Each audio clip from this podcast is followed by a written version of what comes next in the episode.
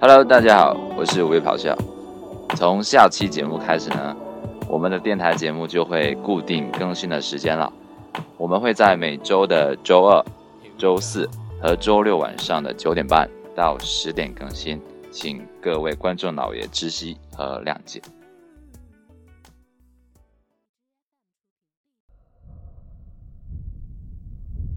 今天我们要讲的东西很厉害哦，我们来讲讲三种人。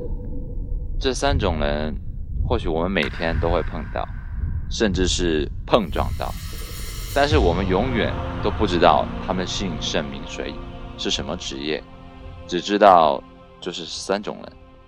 为什么说是碰撞呢？因为这三种人是我们在地铁里碰到的。地铁是城市的血管。但是每条血管在早上就感觉快硬化了。别告诉我你没在早高峰的时候挤过地铁，那你就错失了一早上了解许多事件的机会。你也错过了这人世间可能是最有趣的一件事情。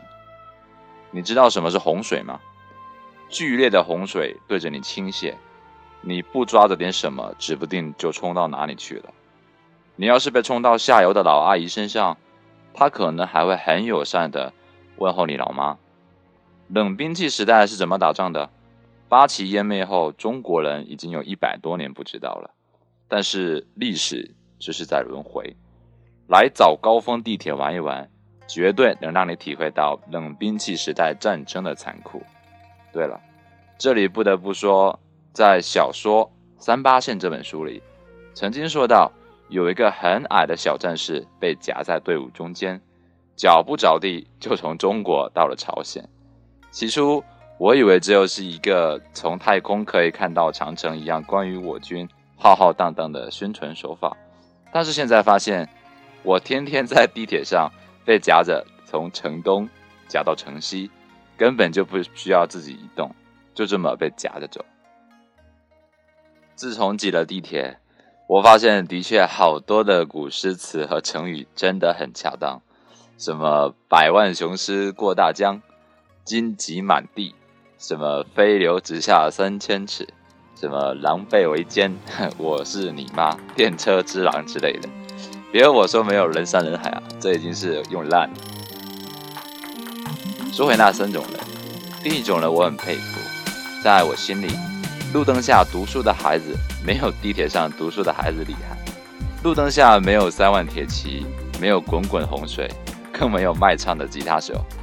看剧的也很厉害。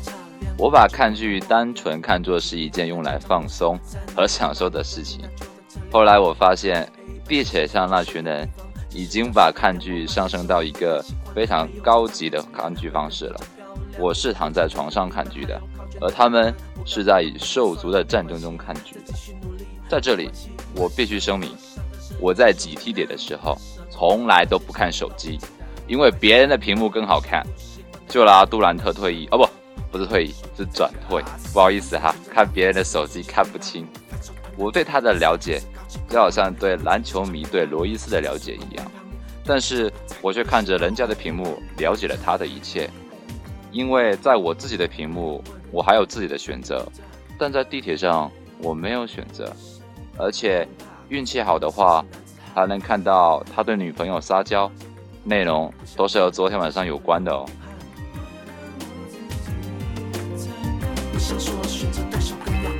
再说到朝鲜战争，志愿军最骄傲的就是当朝鲜人在呐喊胜利、喊万岁的时候，我们永远只是埋葬好战友。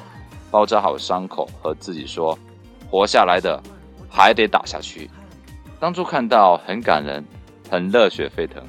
可是同理，原来这也不是为了宣传啊！你想想，你每天看到别人到站下车，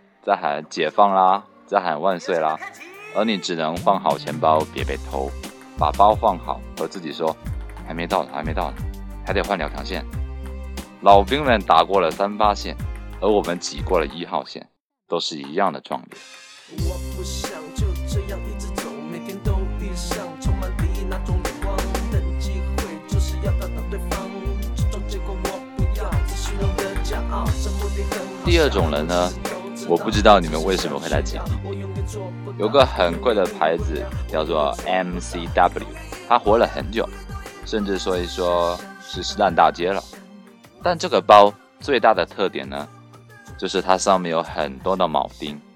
如果听到这里你还不懂，我的意思是，有很多女生天天扛着有铆钉的狼牙棒来坐地铁。当然，抱怨声最大的也一定是他们。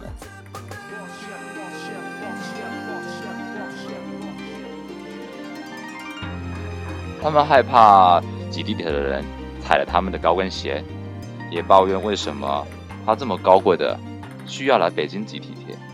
谢谢你，真把我们当洪水了。我们会卸了你的妆，还会冲毁你的发型呢。可是，我还是要问：如果你们真的这么高贵的话，那你们就别来挤地铁啊！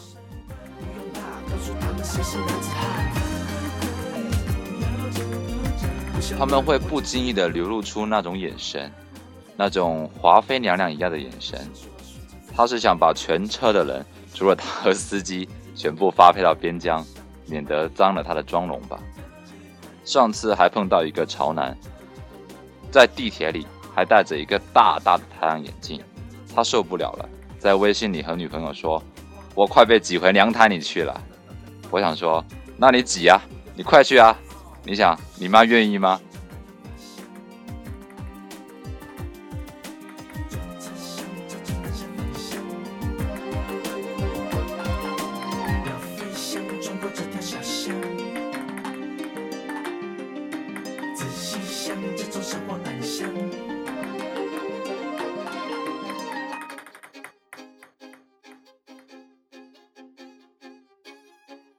第三种人，嘿嘿，当然就是我自己了。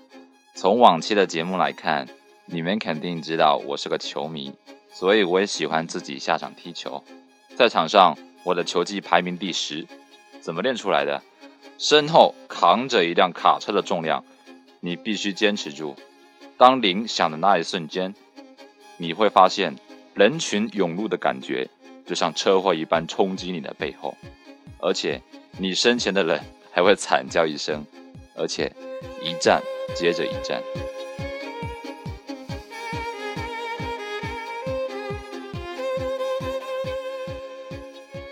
我还想留一个蓬蓬头，就像大卫·路易斯的那种，那我后面的人就爽了啊！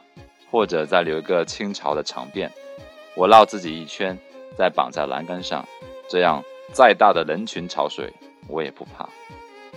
最后。我还是要提点建设性建议的。为了适应国情，地铁公司是不是应该考虑在高峰期的时候重新设计一架座椅，可以在高峰期折叠起来并锁住，在高峰时段快结束时，可以在车辆掉头时让清洁人员再放下来。相信可以再释放一些空间，让更多的人参与这场现代的地铁战争。